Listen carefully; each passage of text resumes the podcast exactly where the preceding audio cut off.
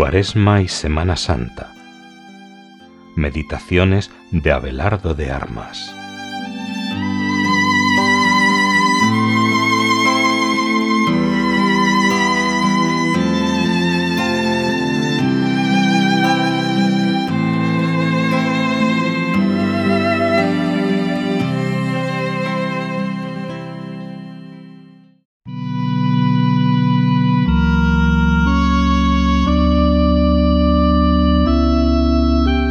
Jueves de la tercera semana de Cuaresma.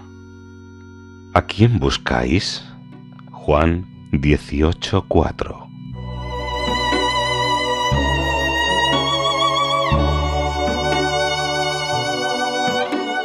Esta pregunta de nuestro Señor fue hecha a quienes le buscaban para prenderle y matarle. También Él nos la hace a nosotros cuando nos ve afanados en cosas caducas, que por acabarse no pueden saciar nuestro corazón, creado para amar y dejarse amar por Dios y para Dios, tanto en Él como en los prójimos que nos rodean. ¿Qué encontraste? Jesús, el Señor anda tras nosotros para salvarnos, y nosotros huimos de Él buscando la salvación en cosas pasajeras de criaturas caducas que no pueden llenar las apetencias de un corazón insaciable. Dice San Juan de Ávila, nos sigues como si te fuese la vida en hallarnos, y huimos de ti como si nuestra muerte y perdición estuviese en hallarte.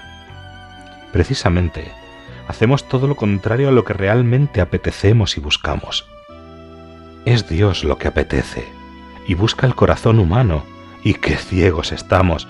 No vemos que los placeres de esta vida, si son materiales, pasan, y solo nos queda la queja de ellos por su brevedad y su vanidad pasajera. ¿A quién queremos contentar? ¿A Dios o a nosotros? Estamos ciegos. Por buscar nuestra satisfacción la perdemos y al Señor también. Pues se quiera o no, quien se busca a sí mismo necesariamente se pierde, porque quien busca su satisfacción lo que encuentra es su disgusto, ya que es como idolatrarse a sí mismo en lugar de amar y satisfacer a Dios y al prójimo, que es donde está el verdadero descanso de nuestras almas. En Dios está nuestro gozo y reposo. Nos lo dejó claro San Agustín.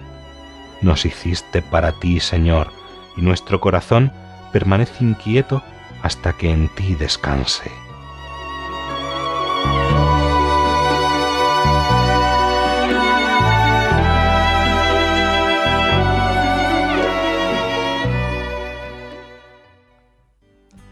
No dejemos a Dios, que es el único descanso verdadero. Él nos lo dijo en una de sus llamadas amorosas. Venid a mí los que estáis cansados y agobiados, y yo os aliviaré. Vayamos pues y no olvidemos hacerlo acudiendo a la intercesión de la Virgen Madre. Fue ella la que en Caná presentó a Jesús la precariedad del momento. No tienen vino. Lo hará también con nosotros y Jesús transformará nuestras vidas.